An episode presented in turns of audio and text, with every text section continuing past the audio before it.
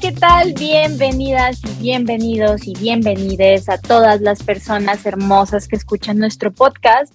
Esta vez tenemos un podcast diferente grabado a la versión antigüita por Zoom, porque lo bonito del Zoom y de este tipo de herramientas es que te permiten, con eh, te permiten conectar con personas que no están físicamente cerca a ti entonces, eso me tiene muy feliz. El día de hoy vamos a hablar de la romantización de la salud mental, lo cual es algo que Malfi y yo traemos así como calientito. ¿Sí o no, Mal? ¿Cómo estás? Muy bien, muy bien, muy emocionada de esta charla, pero sí, con, muchas preguntas, muchas, muchas. Eh, ahorita vamos a presentar a nuestra invitada. Ahorita vamos a presentar a nuestra invitada. De hecho, nosotras eh, la conocimos el mismo día. Exacto. A ver, cuéntanos, Malfi, ¿cómo conocimos a Grecia, querida? Nos invitaron al AIMIM del año pasado eh, porque eh, ya existe este vínculo entre bingo y salud mental y la industria y todo esto, entonces se hicieron unas charlas muy interesantes en donde Grecia formó parte de, de los paneles y nos pusimos a charlar como súper interesante y nos gustó mucho cómo ella abarcaba cosas y como nosotras teníamos dudas de cosas, entonces dijimos, estamos hablando mucho de salud mental, y no sabemos nada. o sabemos lo que leemos. Ajá. Hablamos de lo que sabemos o lo que leemos en los quotes de Instagram. Entonces, pues nada, Grecia, muchísimas gracias por estar aquí. Creo que es momento más bien de que tú nos ayudes a presentarte. Claro, pues bueno, yo, yo tampoco sé mucho de, de, salud mental, no me considero como experta, más bien sí, creo que siempre estamos como en formación. Eh, bueno, pues soy Grecia Morales, soy este, psicóloga clínica como de, formación, de licenciatura, y me he especializado, me he formado en el ámbito psicoanalítico.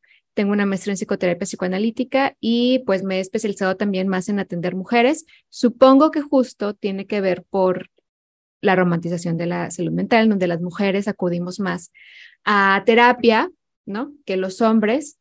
Eh, que ahorita ya está como un poquito más nivelado, justo porque todo el mundo te manda a terapia malamente, y ahorita les digo malamente por qué.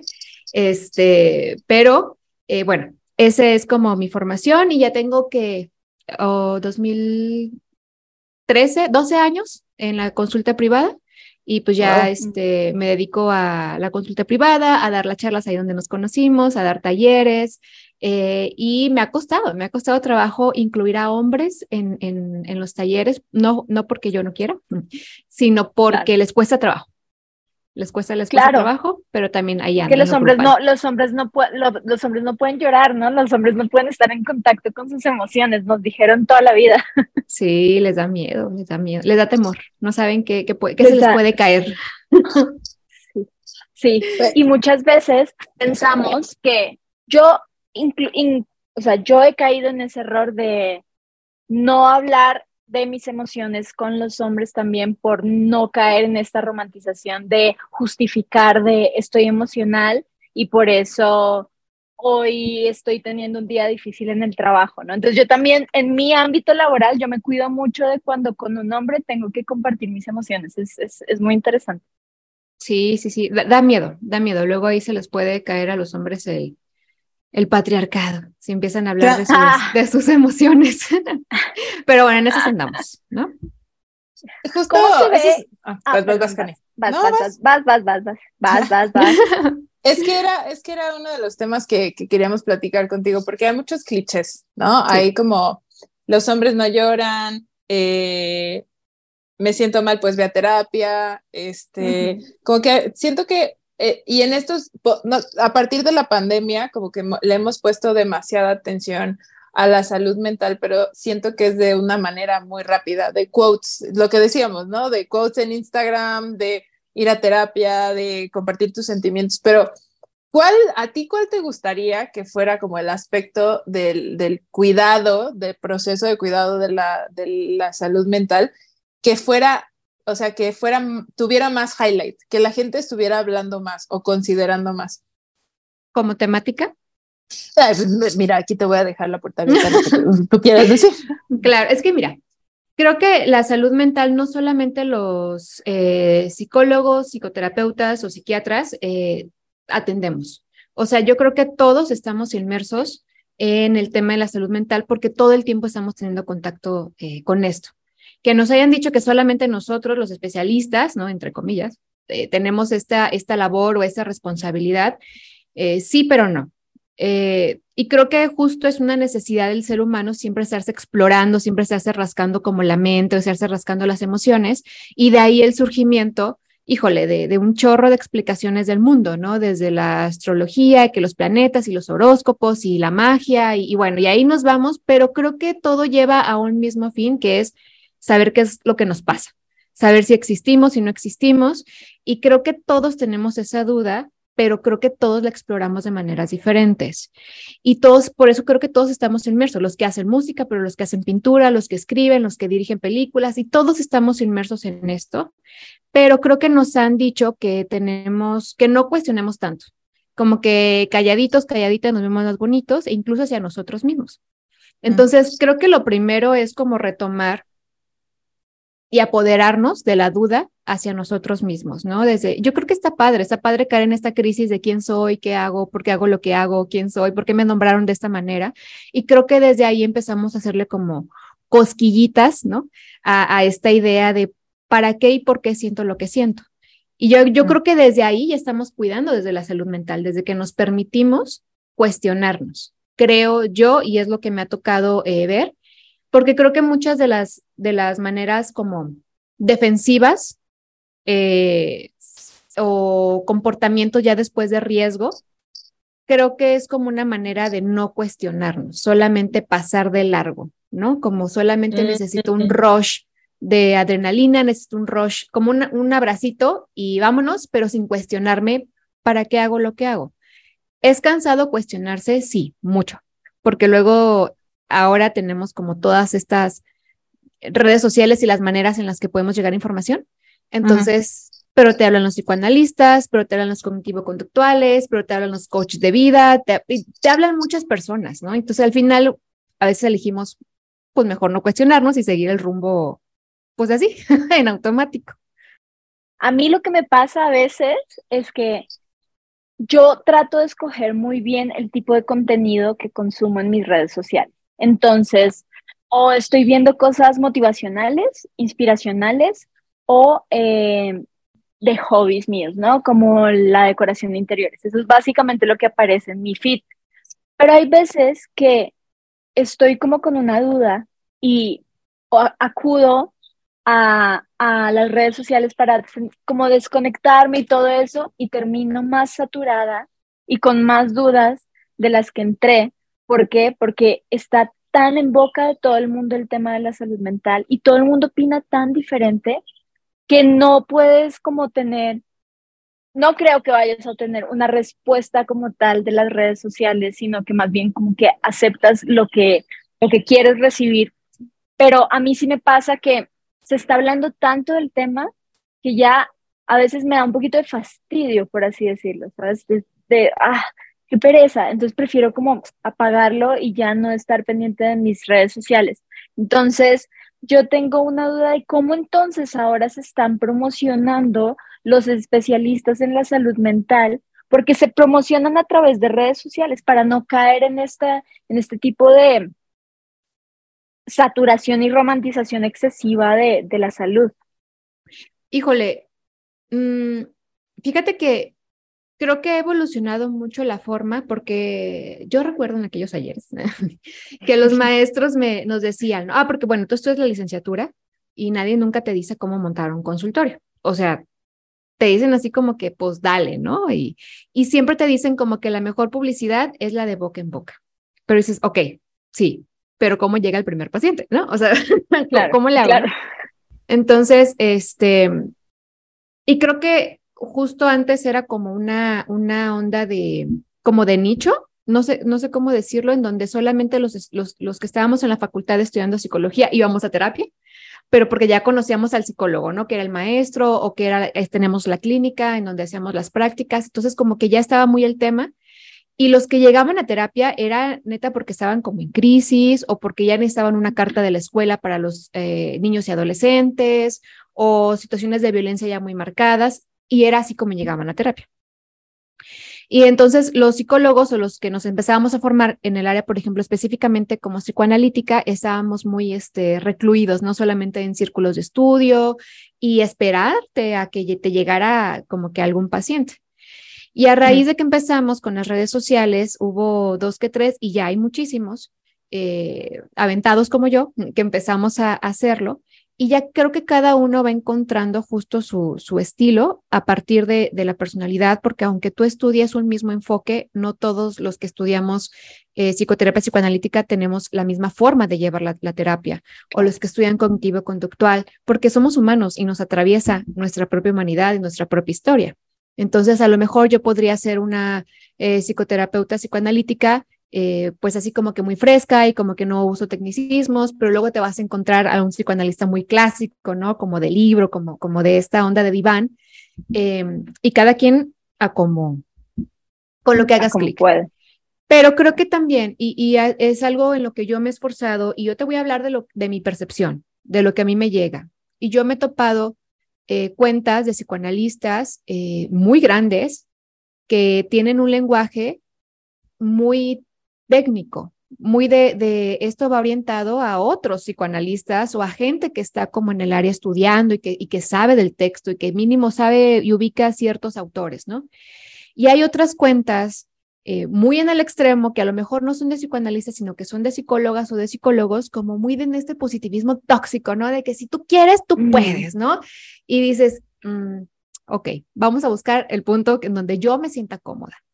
Entonces, y en donde me he sentido cómoda justo ha sido en, digo, analizando mis, mis conflictos, ¿no? Mis malestares, mis penas, mis temores, pues ha sido como que entre la mitad, entre que sí agarrarme de la teoría, pero entre que tampoco irme al otro extremo, porque sí tengo esta postura en donde más, no sé si cínica en algún punto o, o más fría, en el sentido de no te voy a decir lo que quieras escuchar porque entonces no, no estaría haciendo nada por ti, si es que estoy haciendo algo por ti y si es que esa es mi intención. Eh, pero sí un poco en el, en el justo de no, el que quiere no siempre puede y el que puede no siempre quiere, ¿no? O sea, no, no todo es fácil, no, no lo vas a poder hacer todo en esta vida, ¿no? Siempre hay cosas que, que nos limitan, que nos superan.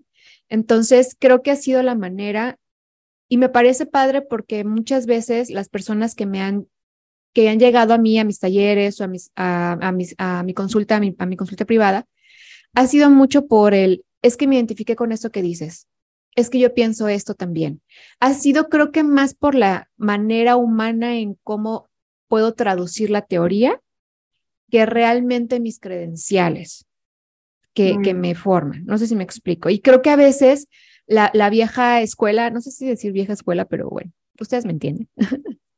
Eh, ha sido mucho de, y bueno, es que tengo especialidad en esto y, y, como que se escudan mucho en, en, las credenciales y está bien, tenemos que tenerlas, es parte de nuestra ética, pero creo que a veces se sienten limitados en decir, pero yo entiendo, yo humano entiendo la teoría de esta manera. Y creo que es ahí donde la gente o las personas se, se enganchan y dicen, yo quiero eso. ¿No? Yo me gusta esa manera en cómo esta terapeuta explica el problema, creo que me puede ayudar. Y también los terapeutas, ahí otra vez, porque también creo que eso se tiene que nombrar, tenemos que enfrentar y afrontar la idealización con la que los pacientes llegan a oh, terapia. claro. ¿No? Porque entonces uno cree que los pacientes, yo como paciente también, ¿no? Porque también voy a análisis, eh, tenemos muchas fantasías de nuestro terapeuta muchas fantasías del terapeuta y muchas fantasías de la terapia, ¿no?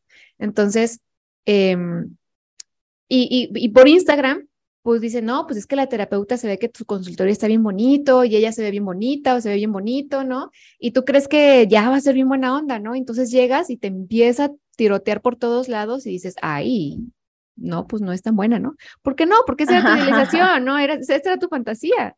Entonces, a lo mejor lo que tienes que ir a trabajar es que empiezas a idealizar un chorro a las personas y pues que la vida no es así, pues, ¿no? Entonces, creo que desde ahí. Claro. Así, y, luego lo mencionó Grecia eso y yo, oh, oh, creo que tenemos que hablar de eso No, definitivo, definitivo. Uno, uno romantiza, uno romantiza la idea con la que va a terapia pensando que es un espacio donde todo está perfecto y todo está seguro. Y la realidad, la realidad es que mm. ir a terapia y trabajarse es durísimo, dificilísimo. Justo, justo eso iba porque en las redes sociales y en libros y en eh, ¿para qué, y en para qué usas ChatGPT, por ejemplo, este, nos está como este boost de dopamina de leer el quote o ver el video o las escucha estos 10 minutos con este líder y sabrás por qué es millonario, cosas así, o sea, como que siento que hay muchas cosas en línea que nos hacen eh, sentirnos como que ya recibimos esa información, ya somos, ya, ya, ¿no? tenemos que el libro de manifestaciones, tenemos que el libro Five Minutes Journal y que tenemos de, nuestro brain dump y whatever. Y tenemos estos rituales que nosotros o nosotras nos creamos, y hablo de personal, que realmente no están justificados en ningún tipo ni parte de, bueno, no estaban en ningún parte de ningún proceso. O sea, lo empecé a hacer o lo empecé a seguir o lo empecé a leer o lo empecé a preguntar porque yo creía que eso era lo que tenía que hacer para, ¿no? Y de pronto, pues uno ya entra a esta parte de, ok, es un proceso muy largo y muy tedioso con un terapeuta que te está, que, que, que, está haciendo su trabajo, ¿no? Y que tú también estás haciendo tu trabajo. O sea, ir a terapia no es como salir de, del field de las florecitas y decir, ah, todo es maravilloso. Es como tú vas a, o sea, mi terapeuta está trabajando conmigo y yo estoy trabajando conmigo misma, ¿no? Pero es un proceso súper tedioso y súper largo. Eh, y también eh, algo que lo que me lleva a preguntarte, eh, porque muchas veces, Grecia, yo cuando escogí mi terapeuta fue porque me cayó bien y después ya no le quise decir que no quería seguir con ella. Entonces ya tuve como una relación eh, o sea, yo ya le tengo mucha confianza, pero al principio no sabía si era la adecuada y después me dijeron así de, ah, no, pero puedes cambiar. Y yo, ya sabes, digo, ¿a poco?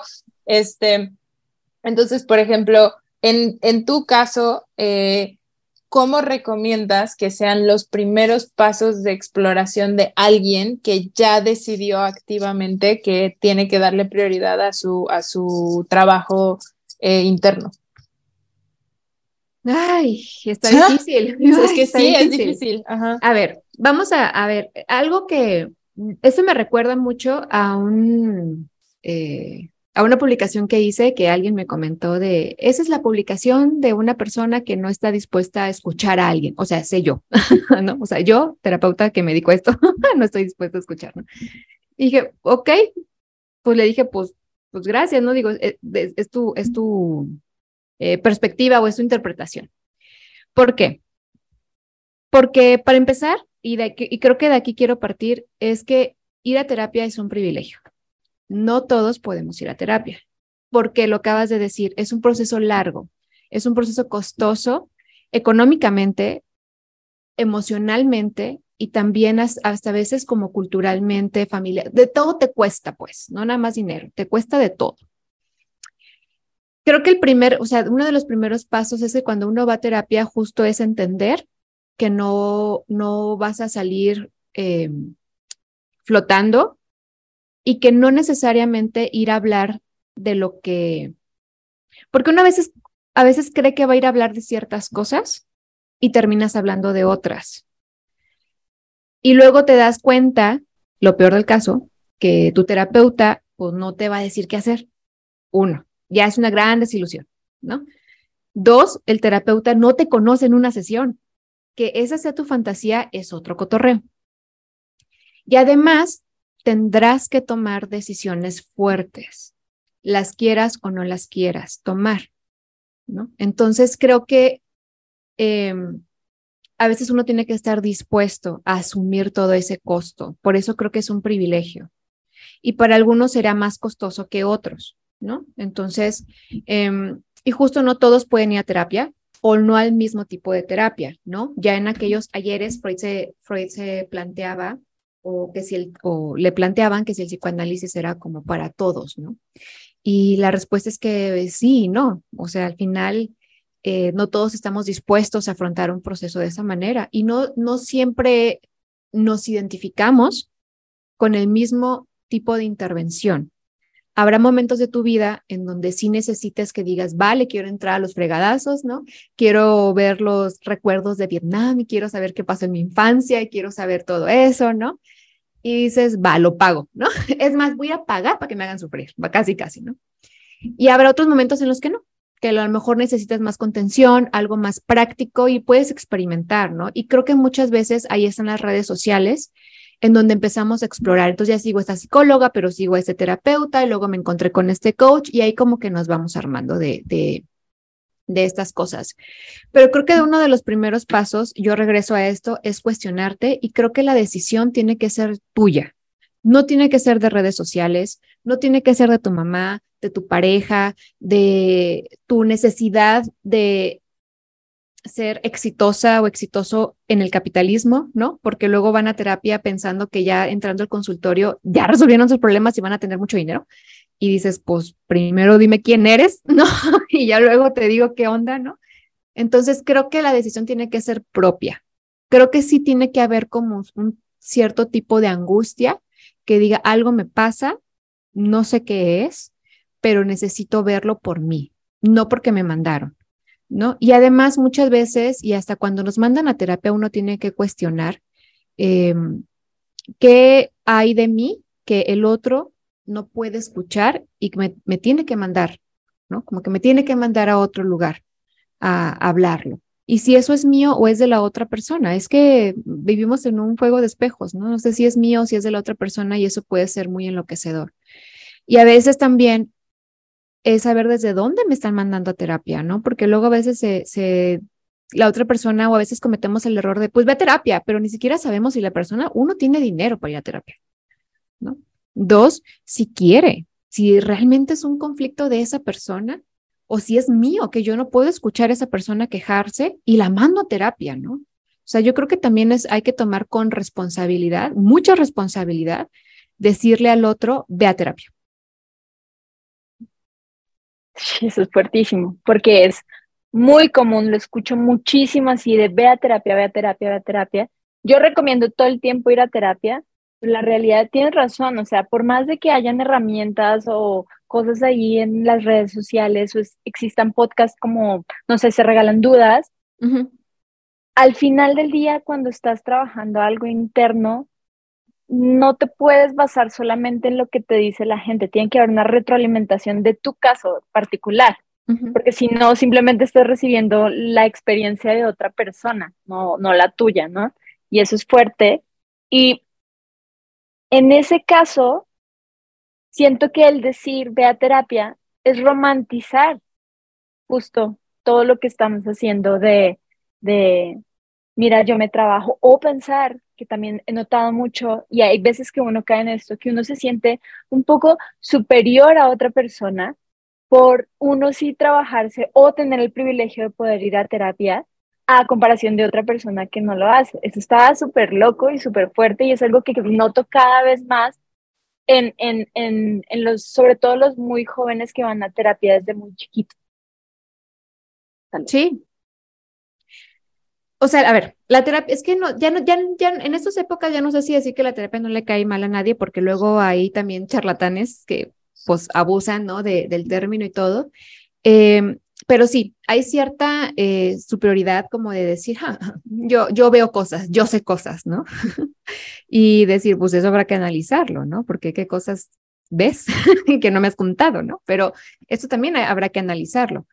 Pero creo que también eh, justo es eso, ¿no? Hay que entender eh, que no el hecho de tú pagar tu sesión semanalmente o quincenalmente o las veces que tú vayas y darle check a la agenda, ya estás trabajando tu salud mental. O sea, eso no, no es así. No es así de, no, imagínense si fuera así de fácil, no, hombre, ya estaríamos todos bien sanos, ¿no? O bien cuerdos. Pero no, no es así. No, uno tiene que ir a hablar porque también pasa. Pasa que, y te das cuenta, te das cuenta cuando no es una decisión como personal, cuando es una decisión más como de, de moda, no me gusta decirlo, pero pues sí es como de moda, como de sentarse en el sofá y listo, como de tomar foto a la puerta del consultorio del terapeuta y subirlo a las historias y cosas así, que dices, te das cuenta dentro porque no hablan. O sea, porque van a escuchar. ¿no? Entonces no, hablan y no saben por qué están ahí. Y, uno va a terapia a escucharse, no va a terapia a escuchar al terapeuta, ¿no? Va a escucharse. E, es que también creo que existe una, bueno, yo antes creía que te daban una guía de cómo hacer, cómo sentirte bien, ¿no? Así de, a ver, dependiendo de tu diagnóstico, tómate estas pastillas, despierta temprano, no tomes café y ya, ¿no? Como, como que es esta guía ahí. Y creo que algo que nos hemos dado cuenta es que está muy, eso que dijo Connie hace rato también fue, fue muy fuerte porque en, Bingo decimos muchísimo así de, las primeras cosas que tienes que hacer es ir a terapia, ¿no? Entonces, porque de cierta manera ella y yo sí hemos visto que somos personas completamente distintas pre y post, ¿no?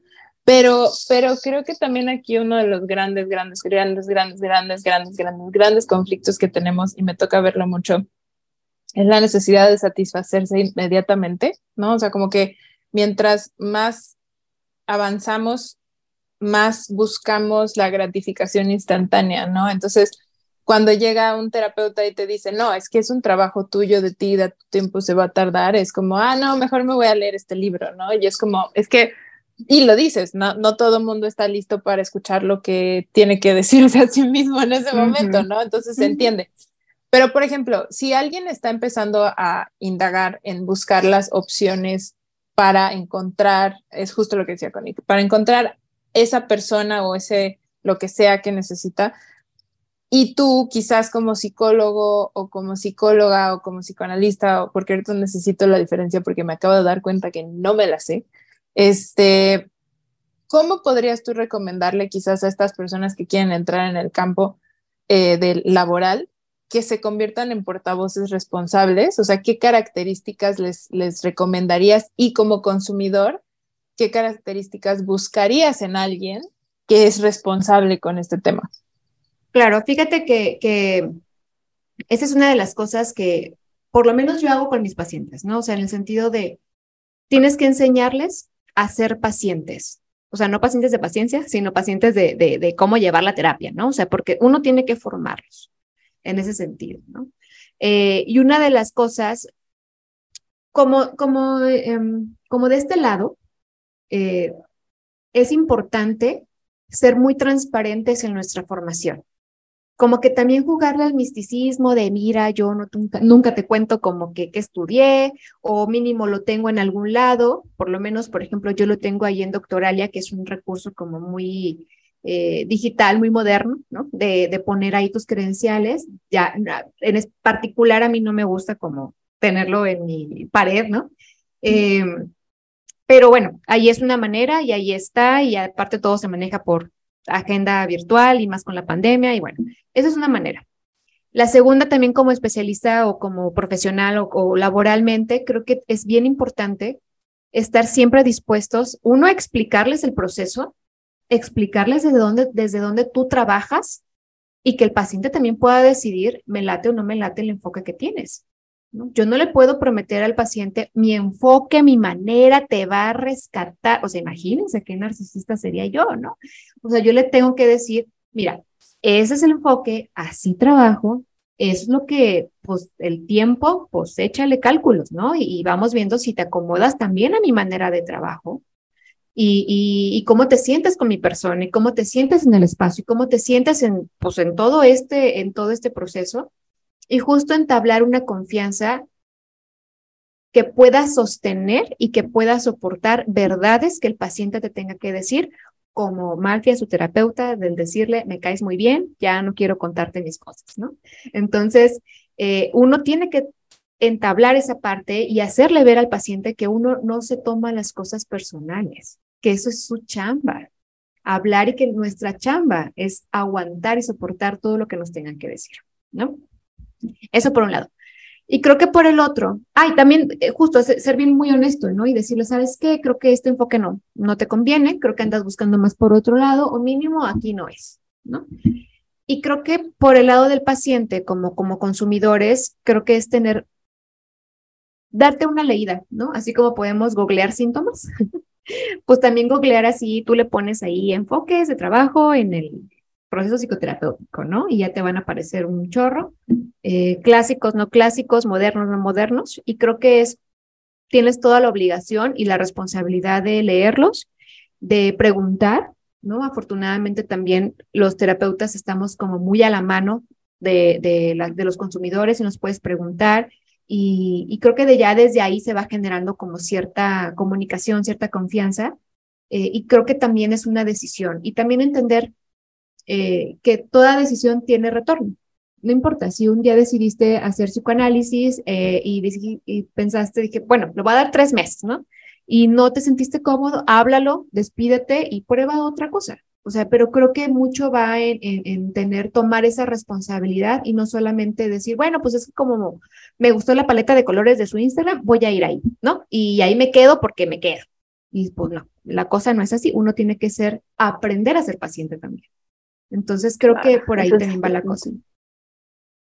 Yo, yo he pecado así y también he pecado en ser una mala paciente y, y como no me sentía realmente cómoda con, con mi terapeuta, simplemente ghostear e irme sin decir nada. Y también es horrible porque esto no es, no valoramos, siento que no valoramos muchas veces lo, lo importante la importancia de trabajarse mentalmente a cómo te trabajas físicamente, como cuando vas al doctor, cuando tienes un malestar y pensamos que es algo de, ah, ya fui una vez, ya estoy curada, chido, bye, y ni siquiera hay un seguimiento, ni hay, ni hay una, revisar si, si hubo progreso o no, y después obviamente vuelves a caer y a tropezar con la misma piedra, con el mismo problema, con el mismo trauma, y vuelves al, claro, es que la verdad es que no hice ningún tipo de trabajo y no, solo escuché, eso que tú dijiste se me hizo valiosísimo, solo fui a escuchar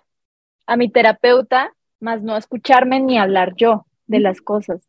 Qué fuerte. ¿Qué tipo de, qué tipo de enfoque terapéutico hay? O sea, si pudiéramos hablar como de los cinco más comunes que uno ve en, en, en, en terapia, ¿cuáles podrían ser? Es desde yo siempre voy a promocionar desde el que yo me formé y con el que yo me identifico, ¿no? Que es el psicoanalítico, ¿no? Y es psicoterapia psicoanalítica y hay un psicoanálisis. O sea, son cosas eh, iguales pero diferentes, ¿no? En la psicoterapia psicoanalítica se hacen modificaciones a la técnica del psicoanálisis, que el psicoanálisis pues te pasan a diván, después de cierto tiempo te pasan a diván, hay una asociación libre, probablemente son más sesiones a la semana, es más como eh, no rápido, pero sí más como, ay, no sé cómo decirlo, como con más frecuencias, pues, pero no quiere decir que sea más rápido porque vayas más veces. O sea, quiere decir que a lo mejor estás profundizando en otras cosas, eh, que a lo mejor en la psicoterapia psicoanalítica hay otro tipo de intervenciones, como hay más contención, más del presente, más, pero no, nunca dejas de, como de hablar tantos, no sé si me explico, es como, pero el terapeuta está como más activo en este sentido.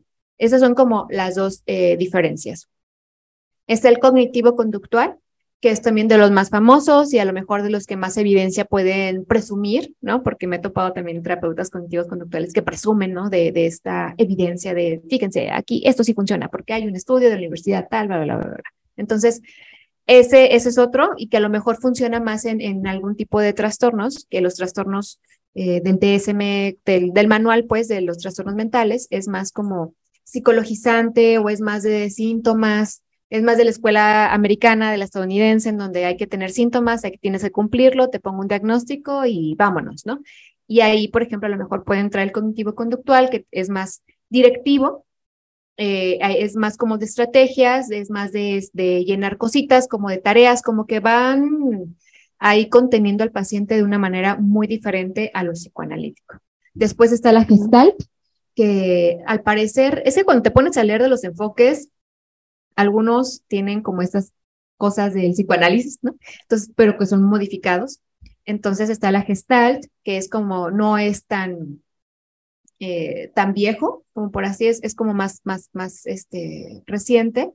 Están las corrientes humanistas, que a lo mejor por ahí podría ser eh, más esta parte del positivismo pero no me quiero ver ignorante porque como no son mis áreas, pues no, no quiero hablar de lo, de lo que no sé. Está esta parte. Eh, y pues ya de ahí se, está la hipnosis ericksoniana, que es como también un tipo de concentración. no crean que es la hipnosis acá como la ven mágica, ¿no? Sino que es, es como un tipo de, concentración y, se lleva acompañado como de otros recursos. Y esos son los que con los que yo he tenido como un mayor eh, contacto. Y pues ya están las corrientes más infantiles, o sea, que atienden a infancias y adolescencias, que el psicoanálisis atiende a infancias y adolescencias de una manera muy, eh, a lo mejor diferente, un poco más profunda, eh, la terapia del juego, eh, y bueno, también que a lo mejor la terapia infantil y adolescente suelen tener como, como que no pueden cambiar a lo mejor tanto, porque justo es un proceso de desarrollo, a diferencia de una etapa adulta, en donde las defensas, las resistencias, pues están así como que más sólidas, pues entonces ahí se tiene que, y aparte el, el, adulto pues tiene, se supondría, tendríamos que tener otros recursos intelectuales, pero... No siempre. exactamente, no siempre es así. Pero fíjate que antes de que se me olvide lo que, lo que dijiste, Connie, ¿no? De que yo me voy y gosteo, ¿no? Este, y justo es esto, lo que no se resuelve está condenado a repetirse. Entonces, si tú estás pensando de irte en terapia, de terapia porque dijiste, es que no me sentí cómoda, ya mejor me voy, ojo, estás repitiendo algo y que tendrás que ir a asumirlo con tu terapeuta decirle, ya me quiero ir y tengo que hablar de esto, de que ya me quiero ir y es muy incómodo porque siento que te vas a, y a lo mejor ahí se despliega tu fantasía. Eso es lo difícil de la terapia. De hablar Enfrentarte con, con, tu realidad. Exacto. Sí, no, definitivo. Oye, eso es fuertísimo.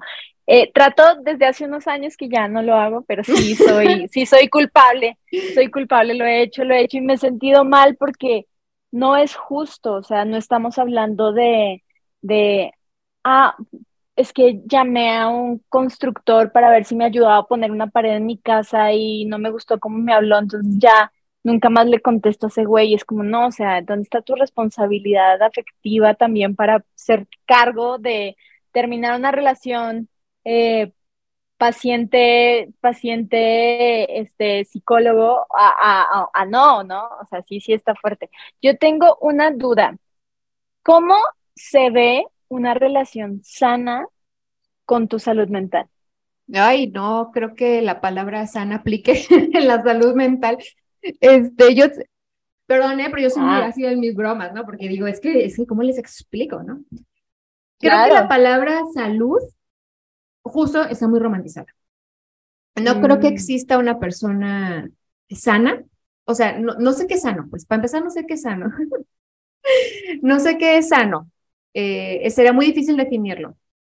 Y imagínense tantos humanos que somos en el mundo que, que sería, sería una locura tener un solo concepto de salud y meterlos a todos ahí, ¿no? Porque lo que es sano para mí, a mí Grecia en Guadalajara, no es sano para alguien que vive, no sé, en China o vive en otro lugar. Sería a lo mejor lo que yo hago, a lo que me dedico, de lo que hablo, sería, para la otra persona sería, esta mujer está enferma, internela, no sé, o, algo así, ¿no? Y lo mismo para mí, o sea, yo veo una persona que, que a lo mejor a, otros, a otro tipo de mujeres, ¿no? Que viven en el Medio Oriente, que tienen, yo digo, wow, ¿qué les pasa a esas mujeres? ¿Por qué no reaccionan? Y lo digo desde un contexto súper diferente, ¿no? Entonces, la palabra salud para mí no existe en el sentido como decir, pueden existir muchas definiciones. Eh, y además, si utilizamos la palabra salud mental, estamos asumiendo y afirmando que existe la enfermedad. Entonces, si yo no estoy sana, ¿qué estoy? Mm. Enferma. ¿no? Si yo no me siento con salud mental, eso me obliga a meterme en el otro lado no, porque no hay otra mm. palabra para decir estoy poquito sana o estoy poquito enferma o, o sea, como que no existe esta, esta parte, ¿no? Entonces, creo que es muy peligroso encasillarnos de esa manera. Creo que una relación con la salud mental puede, ser, puede plantearse diferente. Y es bien importante, uno, aceptar, no resignarnos, sino aceptar que tenemos momentos diferentes. No sé si buenos, no sé si malos, no, no lo sé. No, no soy yo quien para, para determinarlo. Porque justo una depresión nos puede salvar de otros tipos de conflictos, ¿no? Y eso tendríamos que verlo en un consultorio. No necesariamente yo en una publicación de Instagram, ¿no? Porque puede ser algo muy doloroso, puede ser, ¿cómo que, que me estás diciendo que mi depresión me está salvando? No lo sé, ¿no? Puede ser de algo, ¿no? Entonces, creo que eh, la relación es justo el poder hablar, habla, ¿no? Valga redundancia, de esta relación que existe con la, con lo mental, con lo psíquico, mm. el poder hablar, el poder tener las palabras para poder bajar lo que existe en la mente o lo que existe dentro, para poder anclarlo y sacarlo, ya habla de esta relación. El cómo lo mm. saquemos, el cómo lo hablemos, creo que eso es justo lo que se tendría que analizar y ver si te enferma, si ver si te da vida, si te da muerte, si te saca, si no te saca, qué es lo que está pasando con eso. Pero creo que sí, o sea, justo la salud mental se habla, creo que no, no, no, no digo que esté en contra de que se use el término, qué bueno que se pueda usar y qué bueno que personas les llame la atención, creo que eso puede atraer, pero justo, ¿no? Como puede ser atractivo ir a terapia y entras al consultorio y dices, ay, no está tan padre, ¿no? Cuando exploras el término salud mental, dices, ay, pues no está tan padre y no está tan fácil mantenerla, porque además es complejo, o sea, es complejo porque nos atraviesa un cuerpo físico, nos atraviesa una química cerebral, nos atraviesa nuestra propia historia infantil, nos atraviesa nuestros padres, nuestra pareja, nos atraviesa todo. Entonces, nuestra relación en la adolescencia puede ser una, y nuestra relación en nuestros 20 puede ser otra, y en nuestros 30 puede ser otra, y así puede ser siempre constante. Pero creo que siempre el cuestionar y el tener claro en dónde estoy en este momento físicamente, el cómo me siento físicamente, si me siento más cansada, si me siento más eh, agotada, si me duele más la rodilla izquierda que la derecha, si algo.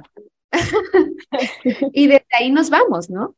Desde, y después nos vamos a estas partes de cómo me siento, cómo, cómo estoy en mi trabajo, cómo estoy en mi, en mi con mi pareja, cómo estoy con mi mamá, con mi papá, y no con los físicos, sino con los internos, cómo me estoy maternando, cómo me estoy paternando, cómo, o sea, cómo todo esto creo que va siendo mm, algo como interesante de ir planteando la relación con lo mental, con la salud mental.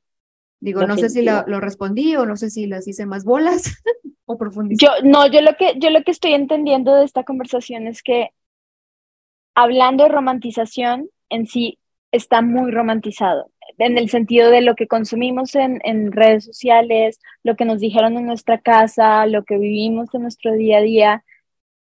Y ya es mucho de la responsabilidad individual el ver qué de lo que estás viendo a través de redes sociales te choca o te checa y de ahí hacerte preguntas y tener la capacidad de buscar a alguien que te pueda ayudar a desarrollar esa pregunta o a encontrar una respuesta.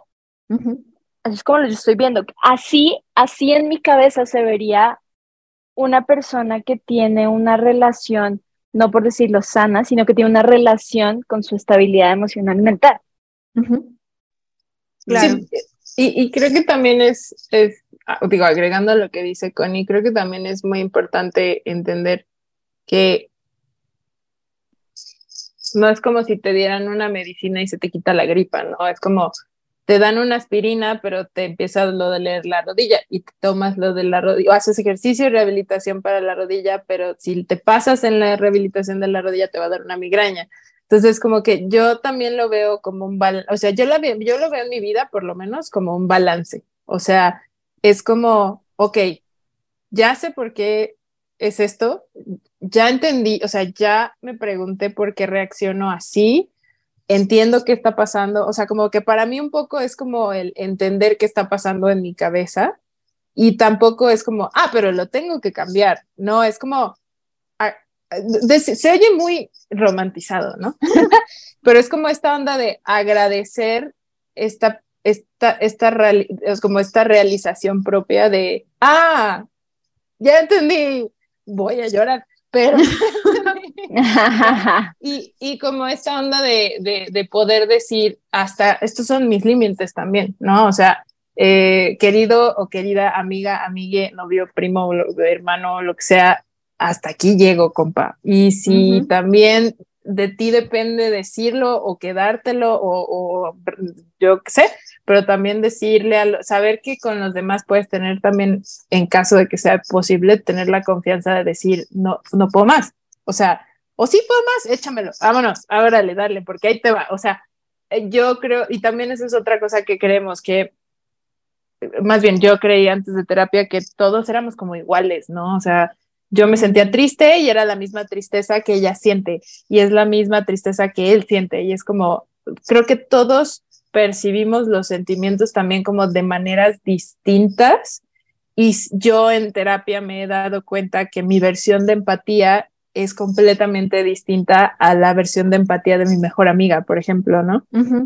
Entonces, yo también si algo puedo sacar de esta charla es que más bien es una autoexploración y no tanto una introspección.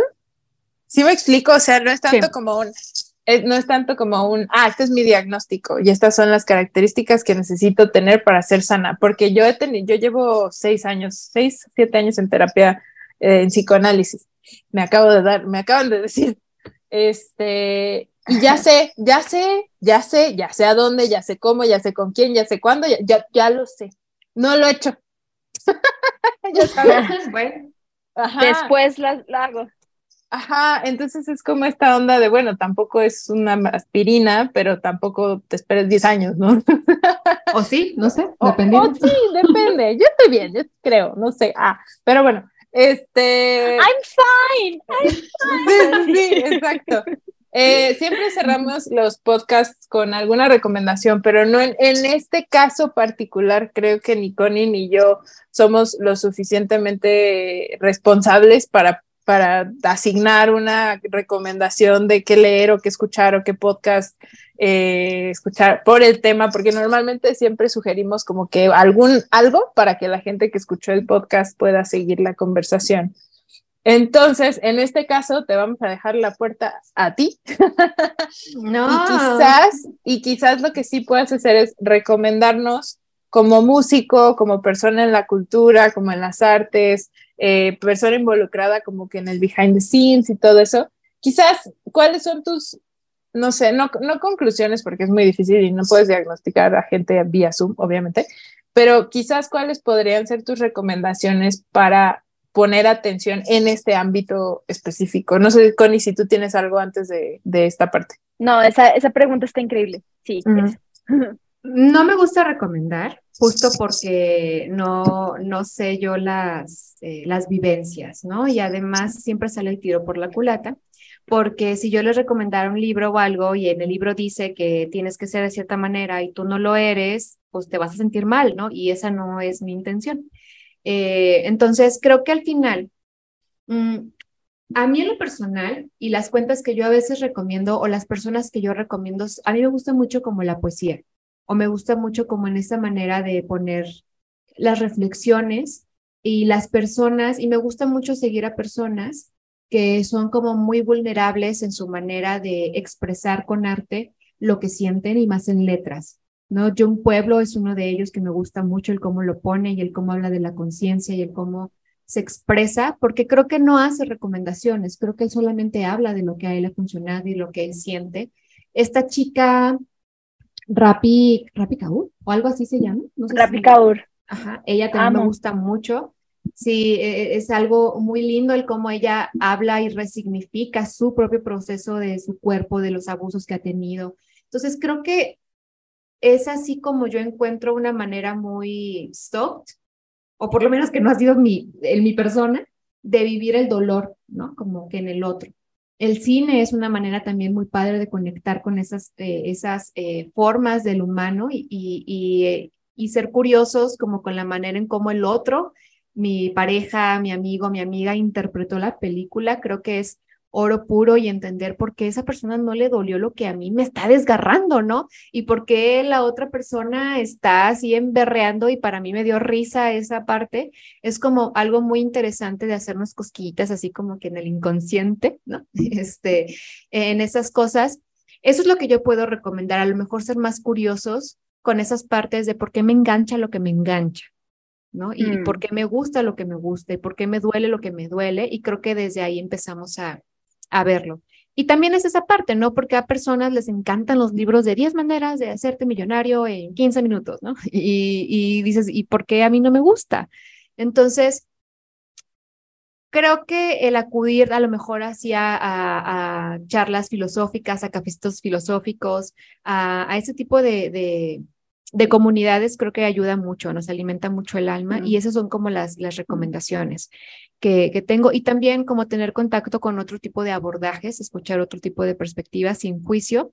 Y a veces también sentir la incomodidad, oigan, sentir la incomodidad es algo bien incómodo, pero bien fuerte cuando le das, cuando la, cuando la resistes y, y sabes, ¿no? Digo, no sé si les ha pasado, oye, me voy a estar ventaneando, pero hay personalidades en las que yo me topo y para mí está siendo súper incómodo escucharles, súper incómodo eh, soportar su presencia, ¿no? Y lejos de ser a lo mejor esta parte reactiva como grosera y no, tú cállate, ¿no? Y, y eso no existe, ¿no? Es decir, ¿por qué? O sea, ¿por qué me cuesta tanto soportar a esa persona? ¿Qué de esa persona, qué diferencia de esa persona me está, ah, ¿no? Y, y eso tiene que ver Moviendo. conmigo, exacto, moviendo. Mm, Pero esas Me son las encanta, recomendaciones que yo, que yo, que yo puedo dar, ¿no? Y, Me encanta. y bueno, es así como abordo la, la salud mental. Ah, Ay, sí. que hay que ponerle, Me encanta. ajá, sí, hay que ponerle otro nombre porque, ay Dios mío, cómo se está explorando eso mucho, eh, déjenme decirles. Sí, yo no había caído en cuenta hasta que tú lo mencionaste y wow, o sea, tienes toda la relación. O sea, si estás hablando de salud, estás hablando de enfermedad, entonces quieres decir que nunca estás sano o nunca es- eres, estás saludable, como Claro. está, está muy, muy difícil.